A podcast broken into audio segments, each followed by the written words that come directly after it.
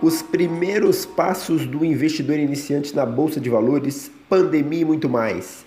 É isso que você encontra nesse podcast super descontraído, com a presença de vários convidados especiais da Avante Investimentos. Esperamos que gostem, amigos. Avante! Olá, investidores e investidoras, tudo bem? Eu, Ítalo, da Avante Investimentos, preparei um encontro super especial para vocês, onde nós, né, então eu, Gustavo, Márcio, Eric, Felipe, eu vou deixar cada um se apresentar. Nós vamos falar de forma descontraída sobre dinheiro, sobre investimentos e finanças. Então, sejam bem-vindos os meus amigos que aqui estão comigo para gravar nesse dia super especial aí esse podcast para vocês. Quem quiser se apresentar, fique à vontade, meus amigos. Só abrir aí o microfone e em frente. Fala aí, Márcio Faria, cadê você? Opa, tudo bom? Bom dia, boa tarde, boa noite. Até a hora que vocês estiverem ouvindo isso daí. É, eu me chamo Márcio, sou funcionário público, formado em Direito e Tá aí, tinha uma pequena experiência aí como um investidor iniciante. E acho que é isso. É isso aí. E aí, Gustavão, cadê você? Opa, bom dia, boa tarde, boa noite. Meu nome é Gustavo. É, sou formado em Direito também, funcionário público. E assim como o Márcio, também um investidor iniciante, né? Ainda não tenho muito conhecimento, mas eu espero poder ajudar, né? Nesse papo, em alguma coisa, as pessoas estão começando. É isso. Show de bola, show de bola. Seja bem-vindo, Márcio e Gustavo. Cadê você, meu companheiro Eric? E aí, pessoal, tudo bem? Meu nome é Eric, sou amigo de todo mundo aqui, sou aluno da Avante e amigo pessoal do Ítalo, de todo mundo aqui. Também conheci o pessoal na faculdade de Direito. Também sou um investidor iniciante e, ao contrário que vocês encontram na Avante Investimentos, que é um conteúdo mais técnico, hoje vocês vão ter o contato com o pessoal mais iniciante, o linguajar mais popular sobre finanças, sobre os nossos pequenos investimentos. É, aos poucos a gente vai colocando, vai tomando mais a liberdade, mais segurança nos investimentos. Mas é isso aí, sempre com a Avante Investimentos e hoje é um bate-papo mais descontraído. Show de bola, show de bola. Cadê você, Felipe? Cadê? Vamos lá. Boa noite, tudo bom? Meu nome é Felipe, advogado, ainda não investidor, mas à procura aí de grandes lições aí que eu posso tomar com os meus amigos aqui, especial Ítalo, para começar, entrar nessa toada. Obrigado pela oportunidade, Ítalo. Sensacional, amigos. Boa noite a todos. Valeu, Felipão. Então, amigos, investidores e investidoras, a ideia hoje é compartilharmos experiências com vocês, né? Então, uh, em algumas lives, eu e o Hudson, nós já falamos de alguns comportamentos do pequeno investidor que eles são muito comuns aí, né? E a gente às vezes só acha que determinadas coisas só acontecem conosco. Então, por exemplo, o mindset, né, a forma de lidar com o dinheiro que você tem hoje, provavelmente isso foi desenvolvido, foi criado lá na sua infância, né? Então, se você morou numa casa com onde as pessoas falavam de dinheiro e o assunto dinheiro era motivo de briga, você provavelmente pode associar o dinheiro a isso, né? Então, eu até conversava um pouco disso antes desse podcast, antes de nós em algumas lives, né, na verdade, e isso acontecia na minha casa, né? Eu sou irmão do Hudson, né? Eu, o outro sócio da Avante. E lá o cartão de crédito era o vilão da casa, né? O cartão de crédito ele tomava grande parte das discussões familiares em razão dos gastos excessivos. Né? Isso uh, foi uma constante durante toda a nossa adolescência. É, depois de superar essa fase, né, onde os meus pais conseguiram ter mais controle do orçamento doméstico, nós começamos a trabalhar, conquistar o, próprio dinheiro e começamos a investir. Só que ao fazer isso, nós encontramos muita dificuldade, né? E aí também nós é, gostaríamos de compartilhar com vocês quais foram essas dificuldades, né?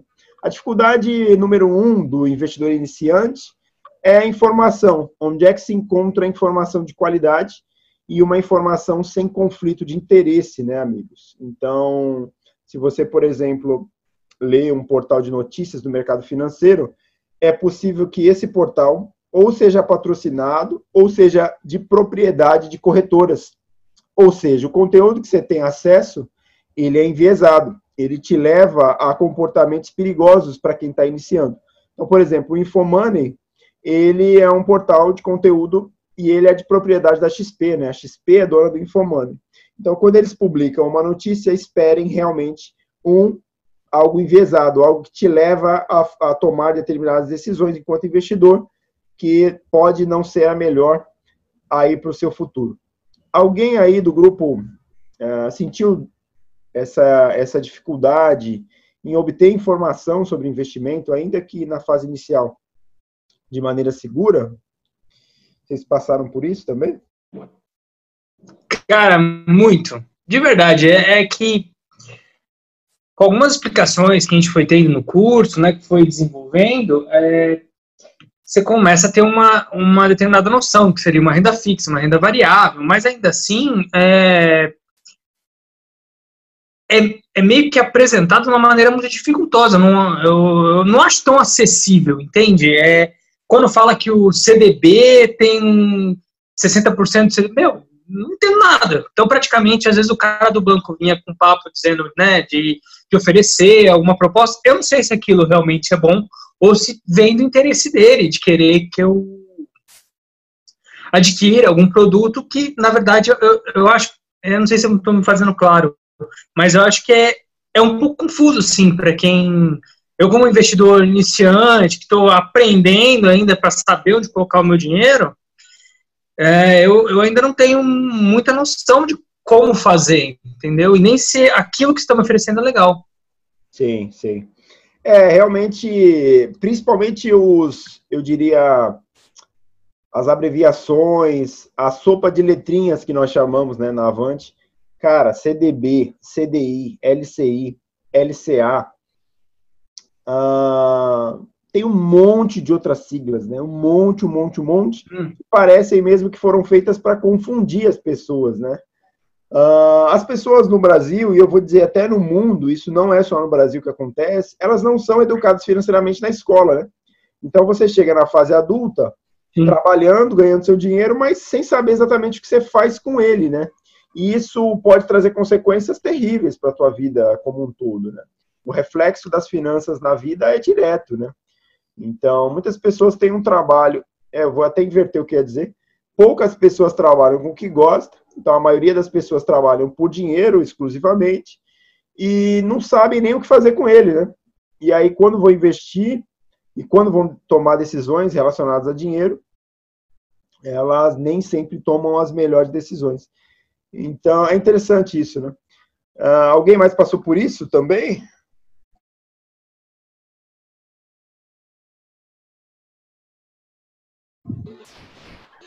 Então, é, sobre isso, é, conteúdos nesse sentido, né, sobre investimentos, você coloca no YouTube e você vai ter um trilhão de opções aí de desde o cara que parece um pastor até o cara que parece uma pessoa séria que você pode confiar, né? Você tem um conteúdo bastante variado aí, você acha na internet.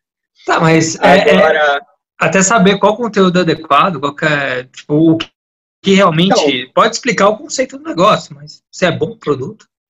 Não sei. Não, então, então, então, exatamente. Aí você, você vai vendo, você vê que vários, como então falou, várias pessoas, se você dá uma pesquisada no Google, você vê que elas estão ligadas a agências, elas fazem propaganda de investidoras específicas. E aí você vai percebendo, né? Uma, é bom sempre fazer uma pesquisa antes para saber quem você está ouvindo, isso em tudo. A gente é da área do direito, a gente também sabe, né? Você tem cara falando cada coisa, você vai pesquisar é. para saber quem o cara é. Assim Sim. como você vai pesquisar no investimento, você vai ver quem o cara é, é, porque você tem muita gente que não, que não é confiável, né? Você tem no meio. E cabe a você, né? Você tem que ter um, pouco de iniciativa e, fazer uma pesquisa.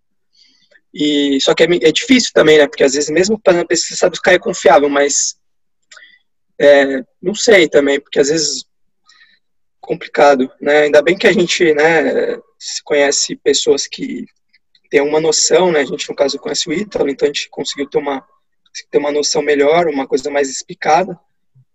Mas muita gente não tem, né? Então fica só na poupança, né? O pessoal acredita muito, gosta muito de poupança, né? As pessoas mais velhas, principalmente, né? Acho que o resto é tudo perigoso, né? O, porque a, corre, o que corre por aí, né? O que se diz é que a bolsa de valores é um é um cassino, né? Então é um negócio aleatório.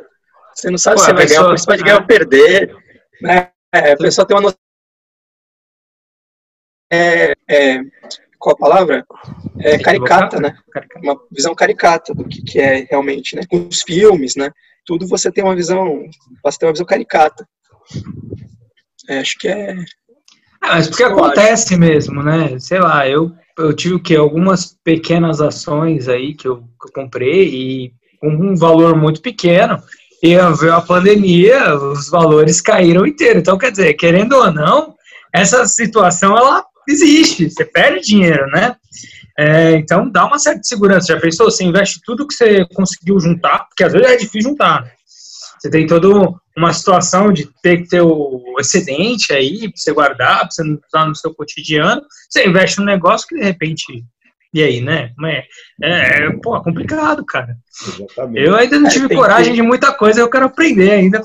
tem, que saber, tem que saber perder para ganhar, né? Ah, pô. É. Cara, mas... aí, Não, antes da pandemia, só para você ter uma ideia, a minha carteira estava positiva em 55%.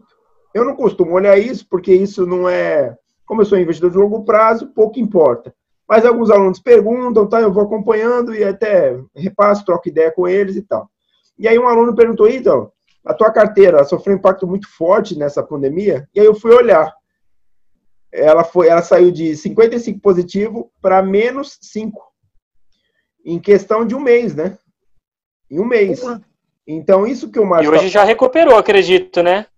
Hã? Já recuperou bastante hoje. Hoje já. Então, amigos, para vocês que estão ouvindo, nós estamos gravando esse podcast em dia 30 de junho. E isso aconteceu no, em abril, mais ou menos em abril, no começo de abril, né? Então a pandemia começou em março, é, foi mais ou menos em abril, e a, e a bolsa aqui brasileira vem recuperando aos poucos já recuperou bastante. Eu não olho realmente, como eu disse, hoje eu nem sei quanto está, mas realmente já deve ter recuperado grande parte do valor. Por que, que aconteceu isso, né, amigos? Porque grande parte da minha carteira ela está em renda variável, ou seja, está em fundos imobiliários e ações, que no curto prazo eles oscilam de maneira, é, vamos dizer, é, de maneira aleatória até eu diria, tá? Então o mercado no curto prazo ele responde sempre de forma exagerada à incerteza. Então o que é uma pandemia? A pandemia é uma situação grave de incerteza, incerteza quanto à duração, incerteza quanto aos efeitos na saúde da população dos países, incerteza com relação aos efeitos econômicos, né, da pandemia. E o mercado ele lida mal com incerteza. Então você que está me ouvindo e se, vo, é, se você olhar o comportamento da Bolsa antes de uma eleição, você vai perceber na prática o que eu estou falando. Basta sair uma pesquisa eleitoral que determinado candidato está na frente, né, ali nas pesquisas, para a Bolsa reagir imediatamente. Por quê? Porque determinados candidatos, em razão do discurso que ele tem, isso pode ser interpretado de uma maneira uh, a trazer mais riscos ou mais incertezas para o mercado, e o mercado tenta colocar isso no preço, já que trabalha o tempo inteiro tentando, entre aspas, prever o futuro, né? Então. O, o mesmo vale para o dólar, né? Que a mídia fala bastante né?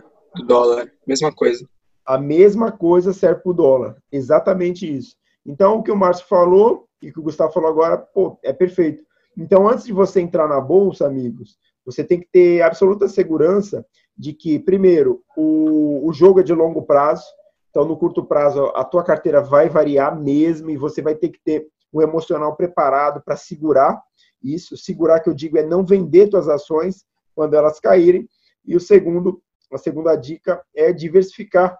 Realmente comprar ações de várias empresas, de ter vários fundos imobiliários na carteira, de maneira a mitigar, minimizar esses riscos. Veja que uma pandemia quase todos os setores da economia vão para baixo e suas ações também vão, ainda que você esteja diversificado.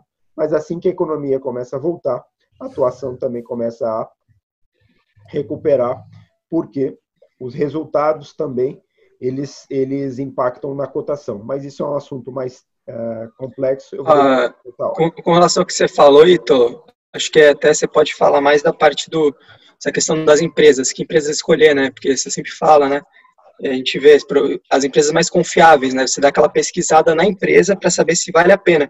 Porque tem muita empresa que, empresas relacionadas a alguns, né, armas, essas coisas que às vezes elas têm umas é, aumentos meio superficiais, depois não se sustentam porque a empresa não é boa, né? Outras coisas, né? Isso é importante também, né? A pessoa ter essa preocupação, né? Sim, sim, sim, sim, exatamente, cara, perfeito. Uh, aqui, no, o que o Gustavo está tentando dizer, e aí ele deixou um gancho para eu falar, é sobre a análise fundamentalista. Quando você entrar na bolsa, tenta fugir do trade, tentar fugir de ficar tentando uh, obter o lucro no menor tempo possível, né? O day trade, aquela compra e venda de ações no mesmo dia, o swing trade, comprar e vender ações em outros dias, tentando obter algum lucro com as operações. Uh, nós não acreditamos nisso. Depois dá uma pesquisada no Google, se você que tiver aí me ouvindo tiver interesse, joga lá Day Trade, pesquisa FGV. O primeiro resultado é uma pesquisa que foi feita mostrando que realmente no Brasil pouquíssimas empresas, pessoas ganham dinheiro com day trade. Então fica ligado nisso, vá atrás da análise fundamentalista e aí você vai poder realmente escolher boas ações. Fala aí, Felipe. Tô vendo que você está querendo falar, meu amigo. Então, Italo, perfeito. É, então, se me permite, eu gostaria de fazer um apontamento e também uma pergunta, né? Você está me ouvindo? Normalmente. Né? Pois bem, é, a gente tem aqui no Brasil essa questão do imediatismo, né? As pessoas gostam de tocar, de sentir, então gostam de saber que o dinheiro dela está na mão, então é, cria na cabeça do, do brasileiro em si aquela ideia de que ah, colocar na bolsa, pensar no futuro e etc., não é algo tão atrativo, que é, o povo brasileiro essencialmente é imediatista. É, eu, eu já fui, e hoje, graças a, a, a conselhos seus, de outros é, desses amigos que aqui estão, eu tento mudar é, esse meu estilo de pensamento. Como, então, para aquelas pessoas que estão nos escutando aqui, como que elas podem entender que o futuro é algo que tem que ser pensado desde agora, não no futuro como o brasileiro costuma pensar. Olha, Felipe, é, eu, vou, eu vou direcionar minha resposta para as pessoas é, um pouco mais jovens aí. Na nossa, na nossa faixa etária, estamos aí todos na casa dos 30 anos, e eu começaria o, o trabalho de convencimento da seguinte maneira, Felipe eu falo para as pessoas o seguinte: o INSS, quando você mais precisar, ele não vai estar tá lá para te ajudar. Então, quando você tiver lá com 65, 70 anos, com um plano de saúde custando aí em torno de dois mil reais, ou seja, a grande chance de você estar no SUS, você pode ter sua casa ou não, tanto faz, custos com remédio elevados, sem uma renda talvez aí formal, já que o mercado de trabalho não, não vai te acolher com essa idade, você vai estar em apuros. Então, se você hoje não está plantando para o seu futuro, você tem que se convencer de que você vai ter uma aposentadoria, uma velhice com dificuldades. Então, às vezes, Felipe, a mudança de comportamento vem através do medo. Né? O medo, às vezes, é bom que nos faz agir, né?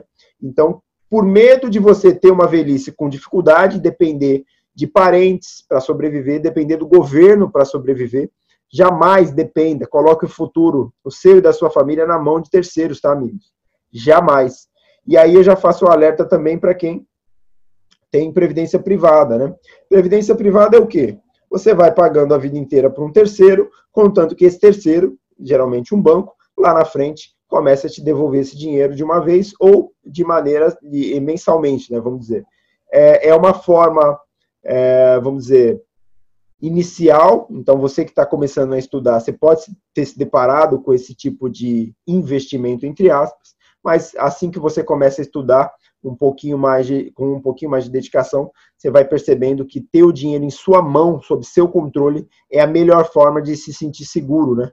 Então, depois eu tenho algumas histórias sobre previdência privada para contar, mas Felipão, respondendo a tua pergunta, é, eu começaria pelo medo, cara. O medo faz as pessoas agirem e o medo de uma, velhice, uma, o medo de uma velhice na pobreza, na miséria, pode ser aí um motivador, vamos dizer assim. É, falou da previdência privada, né? Eu tive isso aí desde os meus 18 anos. Tive durante 10 anos, eu tinha previdência privada. E eu não, não, olhava muito, eu não via, os rendimentos vinham todo ano lá, eu nunca prestei atenção. Eu falei, ah, quando fizeram a previsão, fizeram uma previsão quando eu contratei, né? Eles me deram valores absurdos, assim. Eles falam, ah, não, vai ser isso.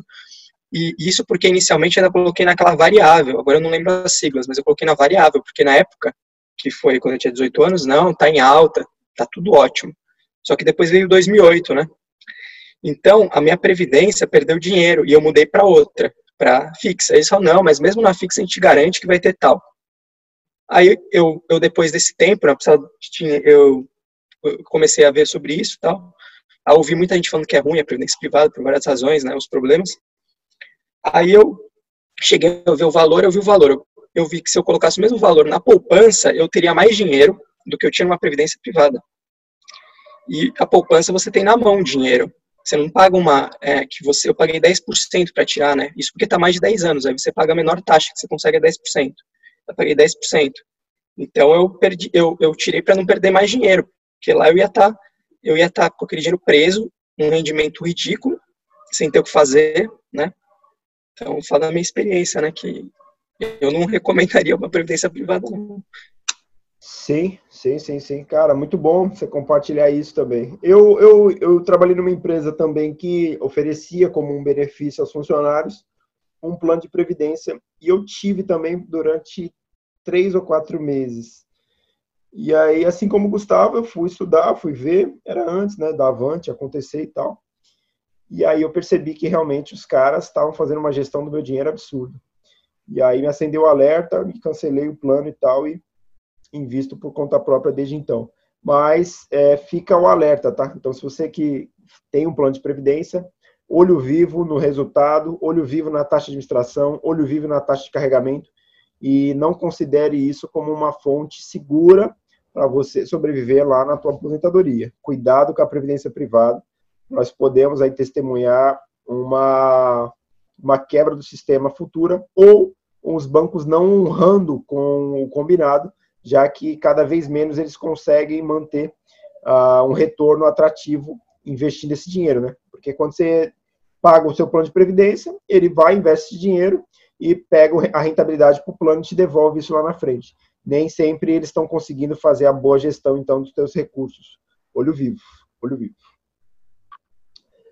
Uh, falando aí da prática. Eric, quer compartilhar aí, cara, uma, uma visão prática aí da, da, da sua vida como investidor aí? É, então, pegando o gancho que vocês estão falando, a questão de pensar no futuro, previdência, chegar na velhice e o INSS, não poder contar com o INSS, eu vou mais além quanto ao presente, né? Igual o momento que nós estamos vivendo de pandemia, pessoas perdendo emprego, já desde março, quem, quem é um profissional liberal que não tem o seu dinheiro fixo caindo na sua conta, se não juntou, se não teve uma educação financeira para ter uma segurança, ter um dinheiro guardado, investido, que possa poder usar nesse período, com certeza teve uma grande queda nos seus, na sua qualidade de vida, né? Podendo é, ter muito uma, uma, renda inferior, prejudicar a família. E se você teve guardado esse dinheiro, teve essa educação financeira, com certeza você vai sair bem nesses momentos presentes, não só no futuro. Né? Caraca, perfeito. É, nós, aqui da Avante, o primeiro passo nós orientamos as pessoas a, a, a fazerem, a tomarem, antes de efetivamente começar a investir, é ter a reserva de emergência, né? Ou reserva de liquidez. E aí, é claro que nós falávamos isso antes de qualquer previsão sobre a pandemia, né? Mas muita gente veio nos agradecer por isso, né? Dizendo, cara, se eu começo a investir na bolsa, por exemplo, sem ter uma reserva antes, eu ia ter que vender tudo agora, quando as ações caíram, para poder sobreviver, né, para pagar minhas contas e tal. E essas pessoas usaram a reserva de emergência que fizeram, com base nas nossas orientações. E a gente fica muito feliz por isso, porque situações imprevisíveis, elas vão acontecer na sua vida, amigo.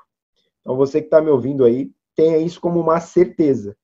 Então, ninguém deseja isso, mas qualquer um de nós está sujeito a um problema de saúde, qualquer um de nós está sujeito a um defeito, a um problema, um acidente com o carro que tem, eventualmente se tiver, uma ajuda a um familiar, né? Então, nessa pandemia, quem está com uma reserva financeira pode até ajudar um familiar, né? Então, pessoas próximas a mim, até na minha família, isso aconteceu, isso é muito bom. Um familiar tá, não é, não é bom o fato de alguém estar precisando de ajuda, tá? É bom o fato de alguém poder ajudar, né? Claro. Então, o familiar precisou de ajuda, alguém da família estava com mais liquidez, estava com dinheiro na mão, e empresta e doa o dinheiro, ajudando aquela pessoa e mais muitas outras, né? Isso é muito gratificante também e acende um alerta, né? Eu, na, na minha família mesmo, eu conversei com muitos uh, parentes, orientando, falando, ó, é, principalmente profissionais autônomos, né? Tenta fazer uma reserva para esses momentos e tal, isso pode te ajudar lá na frente e tal. E essas pessoas sentiram na pele isso. Grande parte da minha família tinha essa reserva, tá? Mas outra parte, é, infelizmente, não tinha, mas certamente foram ajudados aí por outros familiares. Oi, então, acho que isso, isso que você falou vale também, inclusive, até para funcionário público, né? Porque é um, é um ramo aí como a gente faz parte, que eles acham que eles não precisam disso, eles acreditam, assim, eu sinceramente, eu, eu não acredito com tanta fé assim na, na, na pre, nossa própria previdência, né, eu não tenho essa, essa esperança aí que a gente vê acontecendo, eu não tenho, eu acho que é, a gente tem realmente também que fazer a mesma coisa, né, que, que quem não, não tem essa condição, né, não tem sua, seu regime próprio, porque não sabe o que vai acontecer com o regime próprio, né, o, o, o, por exemplo, até falar no caso da, da minha mãe, tem o da Petrobras. O da Petrobras, que é um, também é um regime é diferente, mas é um regime próprio deles, está quebrado, está cheio de problema. É, eles estão fazendo várias coisas, então quem, quem garante que não vai acontecer alguma coisa assim no futuro, né? É, com a gente. Infelizmente, né? É possível. Então, também acho que vale para todos, né? Também para quem é funcionário público, acho que ganha e que é, vai ter garantido, mas não tem garantia nenhuma para ninguém. Exato. Cara, é, é muito legal a ideia, tudo, mas, meu, se for pensar, guardar o dinheiro, ter o dinheiro, conseguir se utilizar do dinheiro, criar uma reserva, acho que é uma coisa um pouco distante, assim, da maioria das pessoas, não é? Porque praticamente muita gente, eu acredito eu, que gasta o que ganha, às vezes por necessidade, às vezes porque não tem outro jeito mesmo, né? Essa ideia de que as pessoas conseguem guardar para fazer uma reserva, cara, eu conheço muito poucas pessoas que têm essa, essa situação. Não sei nem se é por conta, é, às vezes não é nem por educação, qualquer coisa, mas dependendo da, vi, da vida que a pessoa leva, as necessidades, sei lá, tem um filho, tem é complicado, cara. Então, tipo, isso a gente está saindo de um ponto que um cara que ganha o dinheiro, e aí ele, além do que ele ganha para viver, ele consegue ter uma reserva para poder fazer um fundo ou algum valor aí guardado para socorrer no momento de. É, parece uma coisa muito distante, né? Eu não sei se. Sim. Cara, Márcio, o que você falou é perfeito. Primeiro, porque no Brasil nós temos um problema de renda per capita, né? As pessoas têm uma renda realmente baixa e é difícil, sim, você ter uma elevação na sua renda e parece realmente muito distante. Mas veja só, eu atendi algumas pessoas na Avante que tinham um salário em torno de um salário mínimo, vamos colocar. Então, essa pessoa chegava para mim e dizia: Ítalo, eu quero investir, tal, tal, tal, meu rendimento é esse que, que você acha? Quanto é que sobra, né? A minha pergunta era essa. Quanto é que sobra no teu orçamento? Essa pessoa dizia, ó, oh, sobra 100 reais, sobra 50 reais. E a minha resposta era sempre a mesma. Invista primeiro no teu conhecimento, na tua qualificação, ou em ter outras fontes de renda, para primeiro você ter uma elevação na sua renda e mantenha as tuas despesas baixas. Então chegou, eu atendi uma pessoa, tinha uma renda um pouco mais, maior do que essa que eu estou dizendo, aí a renda dele era em torno de dois ou três salários mínimos, mas sobrava em torno aí de 100 reais. Essa pessoa tinha três filhos, né? Então nós sabemos que é, é um orçamento bem apertado. O que eu disse para ele foi o seguinte: ninguém aqui vai defender é, que é fácil você ganhar dinheiro, fazer essa reserva, pensar no teu, no teu futuro e na, nos teus filhos, tá? Não, não espere isso de mim. Aqui você vai ter a realidade. Só que a realidade nem sempre ela é tão dura quanto parece. Então a minha resposta para ele foi o seguinte: se você sair daqui agora, passar no Localiza, é, baixar o aplicativo do, do Uber, virar o motorista do Uber, alugar um carro sem ter carro lá na Localiza, e você fizer aí 50 reais ou 100 reais por final de semana, no fim do mês você tem 400 reais livre para você investir para o teu futuro e para os teus filhos, tá? Ninguém está falando que é simples você é, ter um trabalho desse e dirigir durante 8, 10, 12 horas por dia no teu horário de descanso, né? No caso dele, ele trabalhava de segunda a sexta e abrir mão, ou se ele entendesse assim adequado e abrir mão do horário de descanso para dirigir um Uber durante 8, 10, 12 horas, para tentar dar um futuro melhor para ele mesmo e para os filhos, né? São alternativas como essa viáveis. Outra alternativa que eu dei a ele, que não precisa ter uma formação, que não precisa ter um estudo, é um trabalho de garçom, né? Então, você trabalhar como garçom, você não precisa ter aí uh, um estudo, uma qualificação, simplesmente basta ali uma vontade. Eu não estou dizendo aqui para pessoas desempregadas, não é isso. Eu tô, e, e também não estou pintando um mundo bonito, onde você vai, todo mundo vai virar garçom, todo mundo vai virar é, motorista de Uber, tá? Não é isso, não é nada disso que eu estou dizendo. O que eu só estou dizendo é que o Brasil tem sim um problema de renda e que você é o único responsável por criar o teu próprio futuro sem depender do governo, já que dificilmente ele vai te ajudar. Então coloque na cabeça que você é o responsável pela sua família, você é o responsável pela saúde financeira tua e dos teus filhos, e você vai ter que dar um jeito de fazer algo melhor, né? Se você quer um futuro melhor para você e para eles, não vai ter jeito. Vai exigir sacrifício, não é simples, não é fácil, mas é possível, né? É possível, é possível. Oi, Ítalo, é possível alguém alcançar a independência financeira ganhando um salário mínimo e guardando um montante por mês? É, consegue ainda com um valor mínimo que é pago é, alcançar essa independência? É... Não, não é, não é possível, Márcio, não é. Assim, você vai ouvir muito cara na internet falando o contrário do que eu estou dizendo, tá? Mas não é possível. Assim, é muito difícil você ganhar. Pô, mas, mas eu vi um coach aí que falou que dava, pô. 1.045, é. O salário mínimo hoje é 1.045. Esse cara precisa morar. Esse cara precisa vestir uma roupa. Comer. comer transporte. Impossível, né? Impossível que, que sobre aí no, no final desse orçamento um, um dinheiro. Então você tem que, se você está me ouvindo, você está nessa situação, você precisa mudar essa situação ganhando mais, o que não é simples. Não é simples. A gente defende aqui a possibilidade, mas não a facilidade que o que você vai fazer isso, tá? Então, quem está falando aqui para vocês é alguém, por exemplo, que trabalhou de garçom. Eu trabalhei como garçom, muitas pessoas não sabem disso. Foi antes de eu fazer faculdade. Uh, é um trabalho simples, é um trabalho leve? Não, é um trabalho desgastante, você fica em pé, você ouve desaforo, você carrega peso, trabalha 10, 12 horas para ganhar 50 reais, 70 reais. É isso aí, é isso aí.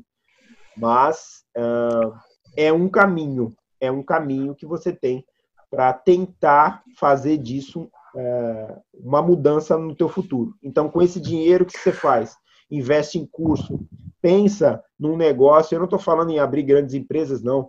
Estou falando, de repente, você abrir um salão de cabeleireiro, se, se, a, se você for mulher, por exemplo, ou começar a fazer unha, ou começar a fazer bolo para fora, tentar, de alguma maneira, aumentar a tua renda a partir desses rendimentos que não existiam, tá bom? Então, são alternativas, são propostas. E, como eu disse, não é fácil, né? Mas é, você que está na vida adulta, eu acho que você já entendeu que não há nada fácil, né? Na vida adulta não há nada fácil. Realmente a nossa vida ela é feita de algumas dificuldades, não só de dificuldades, mas também de dificuldades. E se você está na casa dos 20 anos e você não sabe disso ainda, eu estou te falando isso, tá? A tua vida vai ter altos e baixos e você tem que se preparar. O único responsável pelo teu futuro, meu amigo, é você. Não dependa de ninguém, não dependa de ninguém. Italo, se me permite, eu queria fazer uma pergunta, tá? É, eu vou falar aqui também, obviamente, de um caso pessoal meu.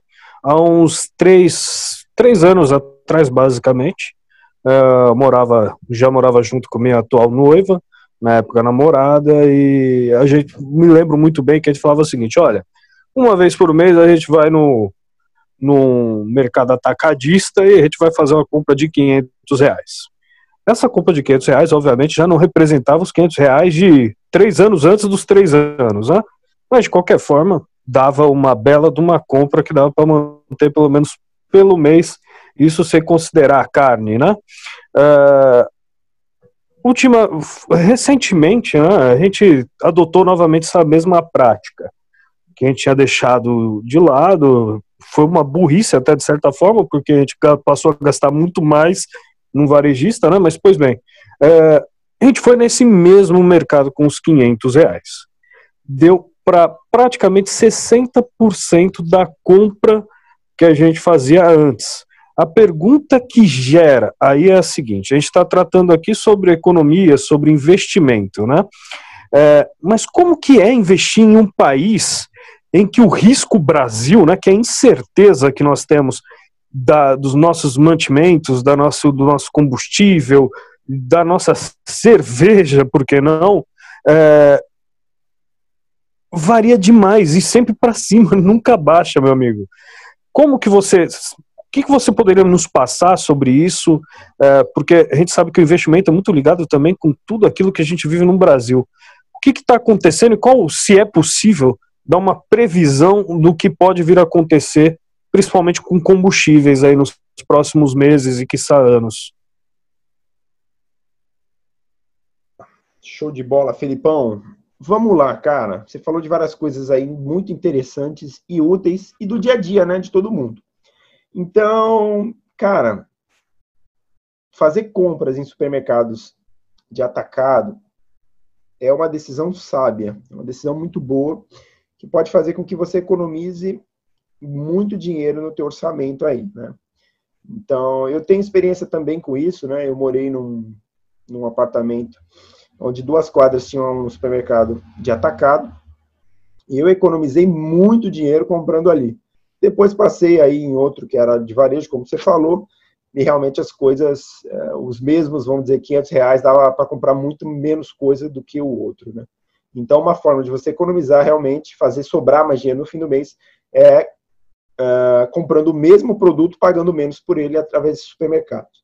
Outra coisa é o risco do país, né, Felipe? Quando você pergunta isso, uh, eu sempre peço para as pessoas fazerem uma reflexão do seguinte: o Brasil, assim como outros países do mundo, é um país que traz consigo um risco na, na economia, um risco político com reflexos econômicos bastante graves, por causa da nossa, uh, da nossa democracia ser muito recente. Todo país cuja democracia é recente, ele passa por várias, uh, vamos dizer, altos e baixos que fazem com que a população fique temerosa, né? No, no começo desse podcast nós falamos da poupança, né? Então um dos amigos aí comentou sobre a poupança e o Brasil tem um trauma disso, né? De, de, de da poupança porque houve o, o confisco da poupança, uma coisa inimaginável pelo governo. Então, aquele pouco dinheiro que as pessoas guardavam com suor, o governo veio e confiscou. Mas veja só, Felipão, quando nós falamos em investimento e em futuro, tenha como ah, algo, é, vamos dizer, eu vou, vou, usar duas palavras é, antagônicas, né? Tenha como algo certo a incerteza. Né? Tenha como algo certo a incerteza. Como assim ter como algo certo a incerteza? a incerteza do futuro ela é óbvia, ela ela tem que ser levada em conta quando você vai fazer uma decisão de investir ou não, não só no país como em qualquer outro país, né? Não só no Brasil como em qualquer outro país. A incerteza é inerente ao futuro. Então, se você perguntasse para alguém seis meses antes do início da pandemia, se ele, acredit, se ele acreditaria que nós no Brasil passaríamos a andar com álcool gel no bolso, de máscara na rua, as pessoas iam rir de você. As pessoas iam rir de você. Fala, cara, isso é na China lá, que você vê na televisão, o cara andando de máscara, não viaja, está muito louco. Então, antes disso, disso tudo acontecer, era uma piada, né? Isso era uma piada. Ninguém levava a sério quem defendia um negócio desse. Né? O Bill Gates apareceu lá num TED Talks da vida, falando do risco do mundo, que o mundo corria em razão de uma pandemia, tal, tal, tal. Ninguém leva muito a sério isso, né? O Nassim Taleb, você que está me ouvindo aí e tem interesse em aprofundar nesse tema, dá uma lida no Cisne Negro do Nassim Taleb, né? Que é um cara que ele vai sustentar justamente isso. Cuidado cuidado com a incerteza. Tente mitigar a incerteza do teu futuro fazendo proteções nos teus investimentos de maneira com que você fique menos exposto a essas loucuras que ninguém sabe de onde vem, né? Então, é comum na história do mundo os países gozarem de uma certa estabilidade e daqui a pouco acontece uma guerra, né? E aí a economia daquele país vai embora. Ela vai embora, assim, completamente. Isso aconteceu em vários momentos históricos, assim. E todas essas previsões estavam fora das previsões, vamos dizer, matemáticas ou atuariais da época, né? Porque improváveis, né? Eventos todos, eventos de cauda longa, cisne negros, como nós chamamos tecnicamente. Então, quando você fala de risco país, eu vou só ampliar essa tua percepção para o mundo inteiro. O futuro ele é incerto. E nós, como pequenos investidores, nós diminuímos essa nossa exposição à incerteza do mundo, diversificando apostando, entre aspas, ou investindo em setores da economia que se mostram mais resistentes em momentos de crise aguda. E aí eu já trago exemplo: setor bancário. As pessoas não sabem disso, né? O Itaú e o Bradesco provisionaram alguns bilhões para passar por essa pandemia em razão da inadimplência certa, né? É, o Santander provisionou zero, ou seja, o Santander ele tem tanta confiança que o caixa dele vai ser suficiente para passar por essa crise, que a gestão do banco separou nada no resultado da empresa para cobrir eventuais prejuízos. Ou seja, eles estão prevendo o seguinte: nós vamos passar bem por essa crise, mas tão bem que eu não preciso nem provisionar nenhum dinheiro, tá? O Itaú ele provisionou um pouco mais de um bilhão de reais. O Itaú. Isso, esse, eu estou falando isso porque são empresas de capital aberto essas informações são públicas, estão a um Google de distância, tá? E aí, ao mesmo tempo que o Itaú provisionou mais de um bilhão, um milhão, um bilhão e meio, acho, para a pandemia, uh, ele vai e doa um bilhão de reais para a Fundação Itaú para tratar, né, para de alguma maneira dar um suporte para pra, as pessoas passarem, para essa pandemia, enfim, lá. É, então, ou seja, é outro banco que está prevendo um prejuízo pequeno, vai passar bem por essa crise. As seguradoras também passam bem por essa crise. As empresas de energia elétrica passam bem por momentos de crise. Muito bem, obrigado. Não estou dizendo que elas não são afetadas, tá? Não é isso que eu estou dizendo aqui. Eu só estou dizendo que eles passam bem. Eles têm uh, uma mera diminuição dos lucros, diminuição dos resultados, mas rapidamente consegue voltar ao patamar que estavam antes dessa crise toda efeitos se for, é, exceto se for uma crise de efeitos permanentes, o que ninguém sabe. Beleza? Perfeito. Perfeito. É, vamos ver aí, né? Tá vindo uma nova pandemia aí pelo que vão, pelo que estão noticiando na China, né? Não sabemos se, se isso de fato é real, mas tem alguma coisa a ver com a gripe suína chinesa nova aí para ver. Mas show de bola. Obrigado pela explicação. Valeu, valeu.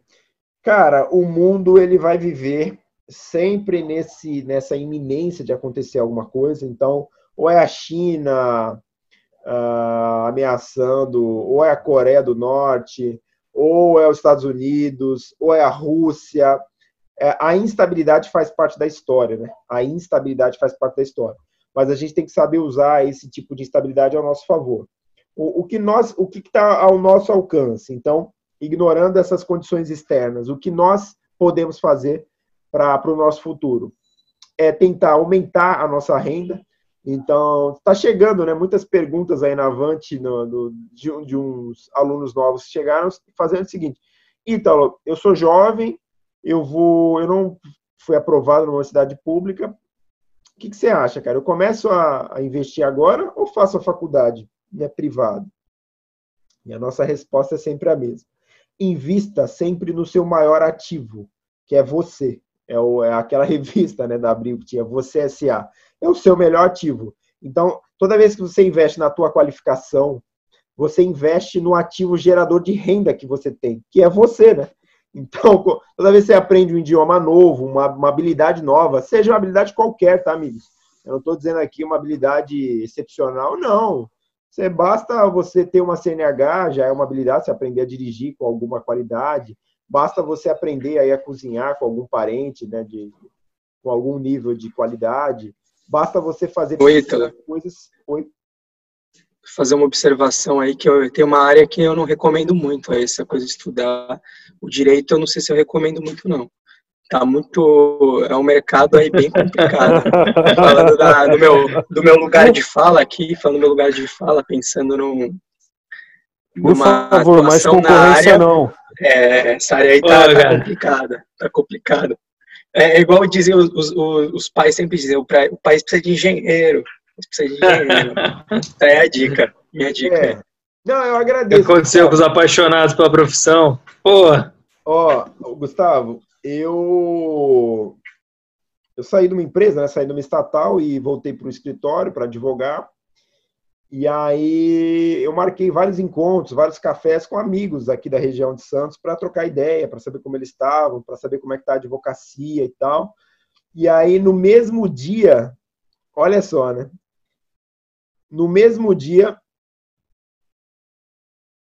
no mesmo dia eu ouvi, olha, duas, conversando com duas pessoas diferentes, o seguinte: Ítalo, a advocacia não dá mais. A advocacia não dá dinheiro, é muito difícil, o Poder Judiciário não colabora, porque demora de dar as decisões, não tem cliente, está muito acirrado o mercado, tal, tal, tal. Eu ouvi desse cara.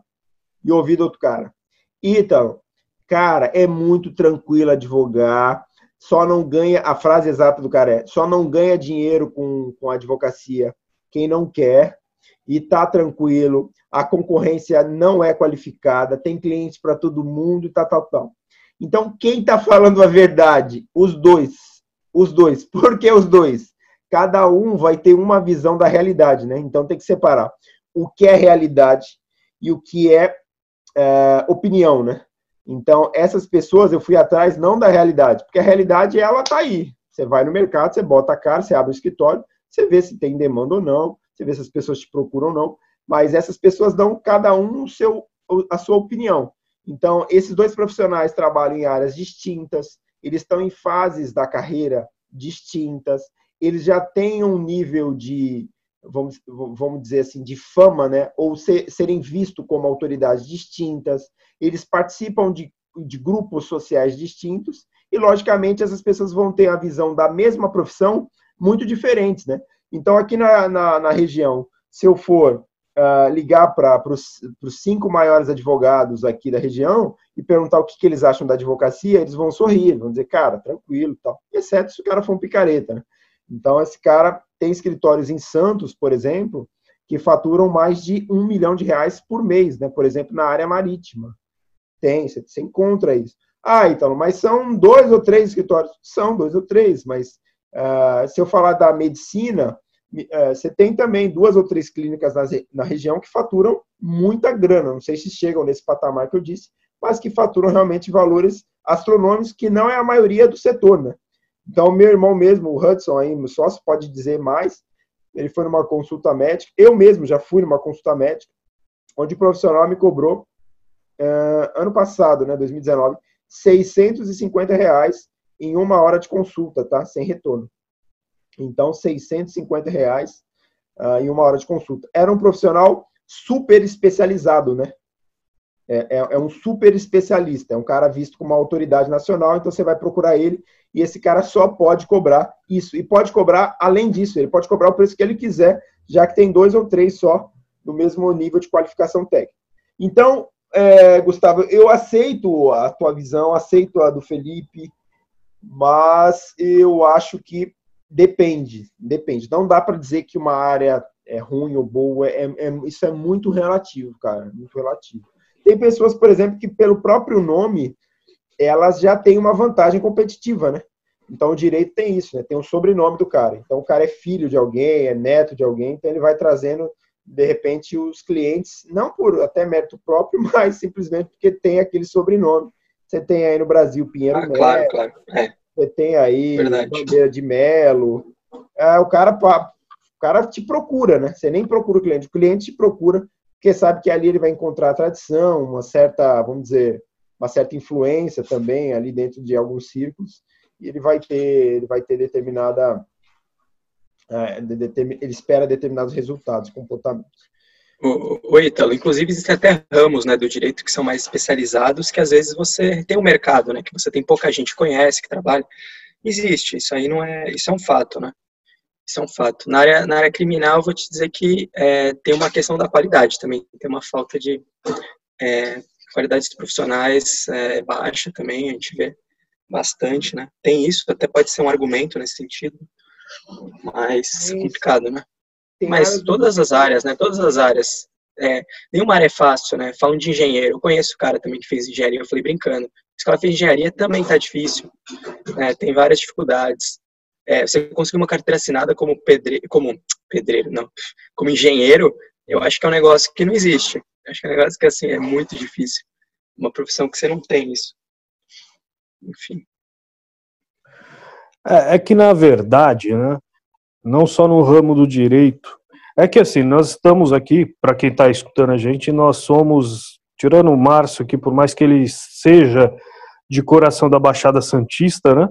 Mas hoje não está, mas a maioria aqui é da. E o Eric também, é claro, mas a maioria aqui é da Baixada Santista. Então, é, por exemplo, eu que atuo principalmente na comarca de Praia Grande, onde uh, a maioria dos empresários aqui em Praia Grande, eu não posso também generalizar, porque alguns são meus clientes, então, pelo amor de Deus, se eles escutarem, me desculpem, não é sobre vocês, ok?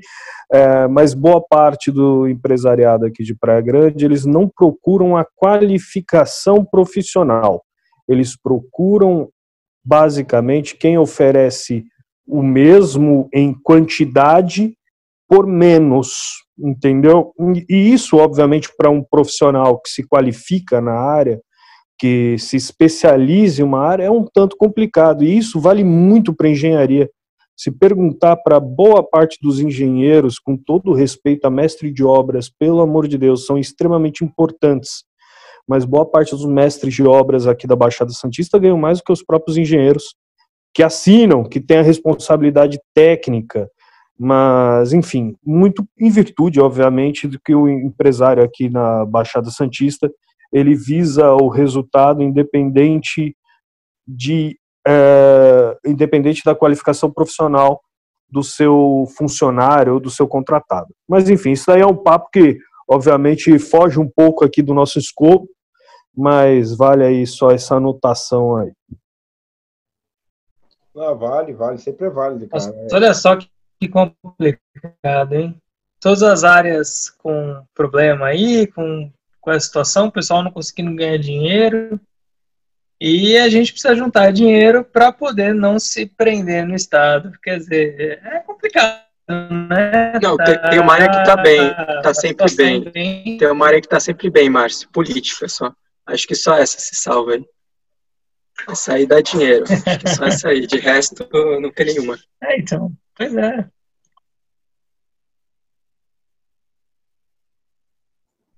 Eu trouxe aqui, eu fiz uma pesquisa rápida no Google. Eu acho que tem tudo a ver com o que vocês estão falando com o dia a dia da galera, principalmente com quem é mais jovem, cara. Então, eu, eu fui no Google e procurei aqui a renda média dos advogados no Brasil, renda média dos engenheiros e renda média dos médicos. Olha, olha que interessante esse dado. O dado dos médicos é a pesquisa, vamos dizer, mais confiável porque vem do conselho de classe. As outras duas pesquisas não. Então, relevem o resultado.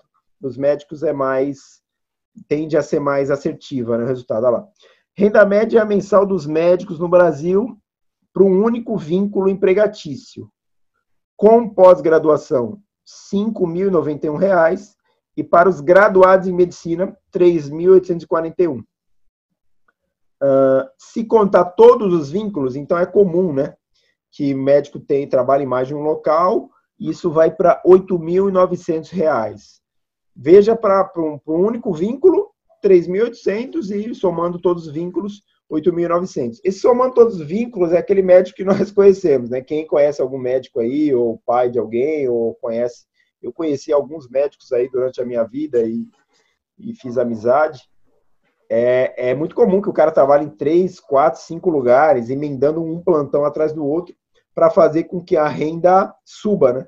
Eu até brincava com um colega meu que vem me mostrar, disse que comprou um carro novo, e disse, pô, esse carro, é esse carro que vai te levar de uma clínica a outra? E ele riu, né? Porque realmente ele usava o carro quase que só para se transportar de um local de trabalho para o outro, né? Então, não é um demérito, tá, amigos? Isso é uma realidade. Então, se você quer estudar medicina e quer realmente ter uma renda aí perto de 8, 9 mil reais, como essa pesquisa demonstra, que eu não considero uma fortuna, tá? Então, a medicina é um dos cursos caros, concorridos, que exige um alto grau de investimento da família, né? Qualquer curso mais ou menos aí de nível superior de, de, de medicina é uma fortuna, e nível integral ainda, você não consegue nem trabalhar em conjunto ali com a graduação, para que no final você avalie se vale a pena você ganhar aí 8, 9 mil reais, tá? Então, isso é uma avaliação individual. É, oi, Ítalo, você falando da medicina, eu lembrei de uma coisa também, um negócio interessante, né? É, essa questão do, a pessoa, né, é, geralmente quem faz medicina, eles têm um padrão de vida maior, né? Então, a pessoa acaba, mesmo se ela ganha mais, você acaba gastando, né? Tem muito isso também, o pessoal do concurso público, quando vê o salário que tem, quer viver um padrão de vida igual, ao menos é, compatível, mas não percebe todos os gastos que faz que que se a pessoa for refletir são desnecessários, né? É, então, lógico, a gente falou antes do caso da pessoa que tem um salário mínimo, aí é outra realidade, a pessoa não tem nem o mínimo. Agora, tem muita gente, tem uma quantidade de considerável de pessoas que tem essa renda, ela só pensa, ela acha que se ela ganha 5 mil, ou esse médico, por exemplo, é, ele ganha, ele ganha 5 mil, ele acha que ele tem que gastar, ele pensa, vou gastar os 5 mil, vou manter um padrão né, de 5 mil. Então, a pessoa nunca pensa em ter um padrão um pouco abaixo para é, depois poder estar um pouco acima, né? Isso é uma coisa que a gente vê muito comum, né? É, cara, isso é muito comum, assim, é. Em todas as áreas, Gustavo. Eu trabalhei com algumas pessoas que tinham, tinham uma renda muito elevada e tinham gastos, assim, absurdamente elevados, que faziam com que, no final, o cara não sobrava dinheiro da mesma maneira com quem tinha uma renda muito menor, né? Então, você trabalha com caras que ganham aí, sei lá, 15, 20, 30, 50 mil reais, né? Então, eu conversei com um gerente de determinada empresa, o salário dele era mais ou menos 50, entre 50 e 60 mil reais, e ele me dizia, Ítalo, não sobra dinheiro, cara. Não sobra dinheiro, cara. Eu não sei, eu tenho que dar um jeito. Tal. Ele falava isso. Para quem tá de fora, é até engraçado, né? O cara falar isso. Mas que esse cara só pode estar tá zoando da minha cara. Mas aí eu pergunto, fiz pergunta simples para ele. Você mora onde? É, quanto é que você gasta de cartão de crédito? Você costuma ir a restaurante? Sim, três ou quatro. Que carro você tem? E aí você vai vendo que realmente, com aquele padrão de vida, não vai sobrar mesmo. Não vai sobrar, cara. Não tem como sobrar. Né? Então, é, isso que você está falando é muito verdadeiro. Então, cuidado, você aí que está nos ouvindo, com o status, né? Cuidado com frequentar determinados espaços, ter, se vestir de determinadas maneiras, para atender aí um padrão, entre aspas, imposto pela sociedade. Mas cuidado com isso, isso pode custar muito caro. Muito caro mesmo. Né? Tá logo, eu fiquei curioso agora, perdão. Você estava falando sobre a renda média dos médicos, agora vamos lá para a renda médica, eh, média dos engenheiros e dos advogados, por gentileza. Muito bom, Felipão. Você está atento à nossa conversa, cara. Muito obrigado. Uh, eu vou deixar o advogado por último, que você está mais curioso dos advogados. dos engenheiros, essa é a pergunta, essa é uma pesquisa feita pela Cato. A média nacional dos engenheiros civis, tá? Civil, eu coloquei engenheiro, mas só veio civil. R$ 7.700. R$ 7.700. Eu não sei o nível de precisão dessa pesquisa, tá bom? E dos advogados, salário médio de um advogado no Brasil, R$ 3.700. Também não sei o nível de precisão dessa, dessa pesquisa. Perceba, então, que, tomando como verdade essas pesquisas, é, realmente o advogado ele tem como um salário um salário baixo, né? Perto do engenheiro e da medicina. Aí cabe reflexões sobre o porquê disso, mas é, é um assunto realmente complexo. Nem sei se essa pesquisa leva em conta o advogado autônomo ou só os empregados, né? Mas é fato de que ele parece ter uma renda mais baixa. Assim.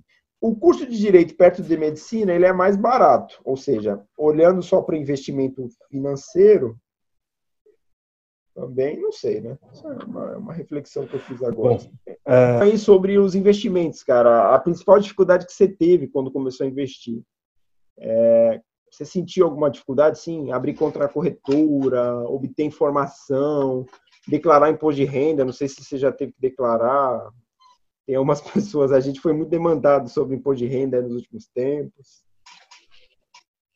Sim, o imposto de renda é uma é mais para quem investe em bolsa de valores. Acredito que o, o, imposto de renda seria aquilo que a pessoa vai vai ter aquele receio para ver. Eu estou manejando a bolsa de valores, não sei como é que eu vou declarar, vou precisar um contador. Eu, como comecei mais esse ano, vou me preocupar mais com o imposto de renda no ano que vem, Acho que vou sim precisar de um contador, já que fiz umas operações. Então, até o ano passado, até esse ano, na verdade, né, que referente ao exercício anterior, por só mexer em poupança, renda fixa, não mexi em imposto de renda. É, mas a minha, a minha visão, assim, eu comecei na poupança, assim que eu adquiri um, um emprego, né, como estagiário, enquanto ainda estava na faculdade, ganhava muito pouco, né, por volta de 400, 500 reais, morava com os pais. É, basicamente, o dinheiro inteiro eu conseguia guardar esse dinheiro e por segurança, assim, né, pela falta de informação, a maioria dos meus rendimentos, praticamente tudo, né, ia para poupança. Na época, a poupança rendia 0,5%, é, por conta da Selic, né, tava no, no, era outra, era que era outra regra da poupança, né, que era antes de 2012. E hoje em dia a poupança está rendendo muito pouco agora, é, por conta da Selic está muito abaixo. Até dois anos atrás, dois, três anos atrás, a Selic era por volta de 12, 14%. Hoje em dia está muito baixo. E por conta disso, a gente vai tentando migrar da poupança, que é o que dava uma certa, um rendimentozinho para tentar manter pelo menos aquele padrão, é, mantendo a segurança, mas tendo uma rentabilidade. Então, por conta disso, a gente vai indo atrás de outros investimentos, vai desbravando esse, esse mundo das finanças, né? Eu, no meu caso, assisti muito vídeo no YouTube. É, como a gente falou no começo do podcast, tem muito conteúdo, mas para a gente saber qual conteúdo que é imparcial, né, que não sofre nenhuma influência de uma corretora, de uma própria empresa, assim, de alguns fundos, é muito difícil isso, é, é achar uma, algum conteúdo imparcial. Mas no meu caso, como eu falei, comecei na poupança e assim que eu adquiri os conhecimentos, eu parti para renda fixa mas uma renda fixa bem mais segura, assim. No meu caso, o que eu gosto bastante, que eu coloco bastante parte do meu rendimento hoje, por eu ser um perfil mais é, que não se sou muito que não que, que, é seguro, que não gosta muito de riscos, né? É, eu invisto no LCI LCA, que é letra de crédito no agronegócio, letra de crédito imobiliário, que é uma renda fixa que dá um pouco mais que a poupança, e tem uma certa segurança. Então, e ao mesmo tempo coloco reserva uma parte assim para iniciando os aportes em bolsa de valores, né, conforme eu vou tendo os ensinamentos da Avante. Mas é difícil assim, é um degrau de cada vez. Comecei na poupança, migrei para LCA, que é uma renda fixa, que dá um retorno maior e hoje em dia colocando os pés aos poucos na renda variável. Show de bola, show de bola. É, esse é o caminho é um caminho comum, só com uma diferença, né? É, é engraçado isso. As pessoas migram da renda fixa para renda variável, mas uma parte delas, talvez movidas por uma por imediatismo, né? até o Felipe falou disso, vão para o trade, né? Então o cara sai da renda fixa, que é a segurança que manda e tudo bem, é, é esse o objetivo da renda fixa, né? O objetivo da renda fixa é conservar o valor do seu dinheiro no tempo, esse é o objetivo dele, ou seja, segurança. E o cara vai para o outro extremo, que é o trade, né? Ah, opções, derivativos, mini dólar, né? O mini índice lá. O cara começa a operar como se rapidamente ele fosse conseguir ali um grande retorno. que não é verdade, né? O que não acontece. Então, você seguiu um caminho interessante e inteligente, né, Eric? Eu tenho várias histórias de pessoas que realmente fizeram um caminho contrário. Renda fixa e trade, aí depois o cara fica tomando porrada no trade ali direto, aí ele vai para a análise fundamentalista, né? Ele começa a ver que a ação não, não, precisa ser aquela loucura de ficar lá vendo pisca-pisca que a gente chama, né? Ficar no home broker o dia todo lá, com quatro, cinco telas, comprando e vendendo, realmente se achando o rei de Wall Street, né? Não, isso não vai acontecer. A chance de você perder dinheiro é de 99%, e simplesmente o trade tem como pressuposto você bater no mercado. E para você alguém, bater, alguém precisa apanhar, né? Então não é você que vai bater no mercado sem saber realmente nem o que está fazendo. Mas legal, cara, legal tua visão. Bacana mesmo, bacana mesmo. Amigos, alguma consideração final? Eu tenho um pouco dessa parte do imposto de renda. Pô, foi complicado, cara. Não, não achei tão simples, não, mas ainda bem que vocês me ajudaram aí, você e o Hudson, pô. Foi... É, é, difícil pra caramba, meu, porque tem um. Você tem que botar, pô, vários campos ali. Eu não, tive uma certa dificuldade, sim. E diferente do Eric, eu fiz o caminho totalmente contrário, cara. Eu já joguei em ação em fundo imobiliário e ainda não tive coragem de botar na renda fixa. Né? Tomei um susto na pandemia que, pô, caiu pra caramba aí os rendimentos, valor que eu tinha colocado, mas é o que você falou, né? Vamos esperar com calma que vai tudo voltar e aí o dinheiro vai retornar e multiplicar, né?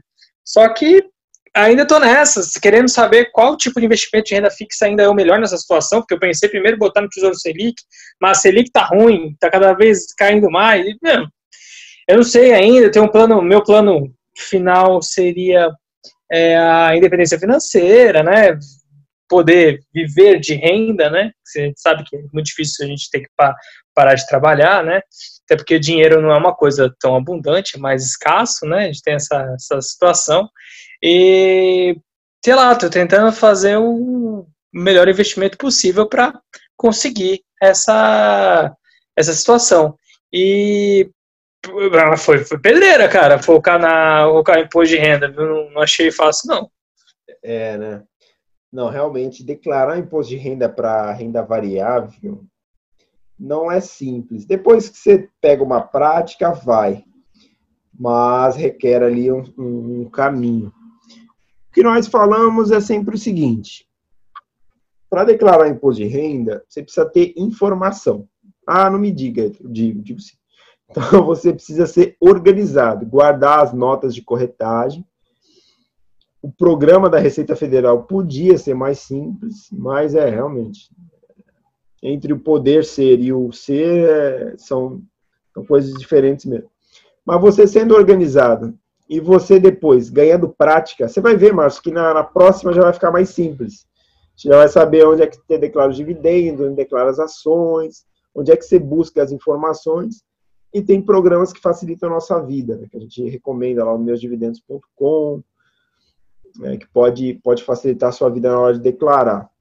Mas isso faz parte da experiência do investidor, né? E tomar cuidado também com contadores, tá, amigos? Então, se você aí vai repassar essa tarefa para contador, procura contratar um contador ou que invista em bolsa ou que conheça operações em bolsa de valores, tá?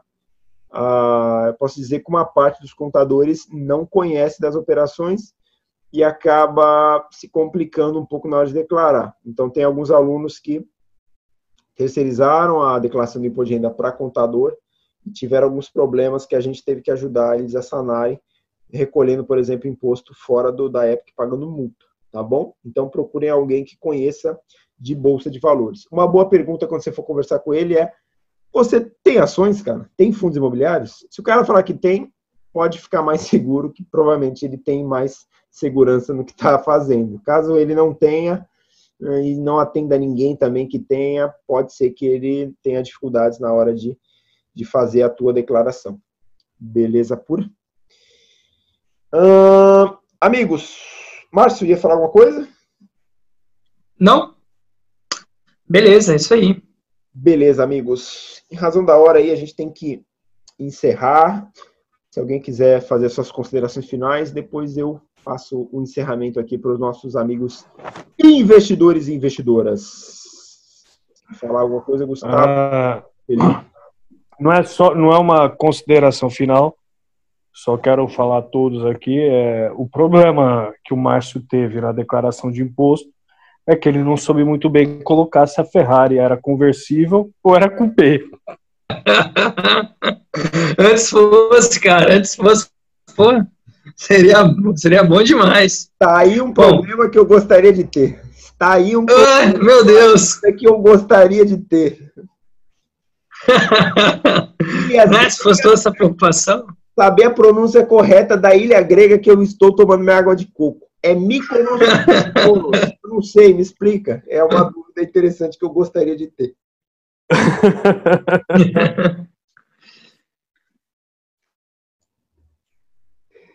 Bom, pessoal, queria agradecer aí pelo convite, entendeu? Pô, foi muito legal aí participar dessa live, tá bom? Muito obrigado aí, Ítalo, Gustavo, Eric, Felipe. Obrigado aí, acho que foi bem legal. Obrigado também a todos vocês. Muito interessante. Nós que nos reunimos há muito tempo atrás, há muito tempo atrás em bares, hoje estamos tendo discussões em elevado nível, é muito legal, muito gostoso mesmo.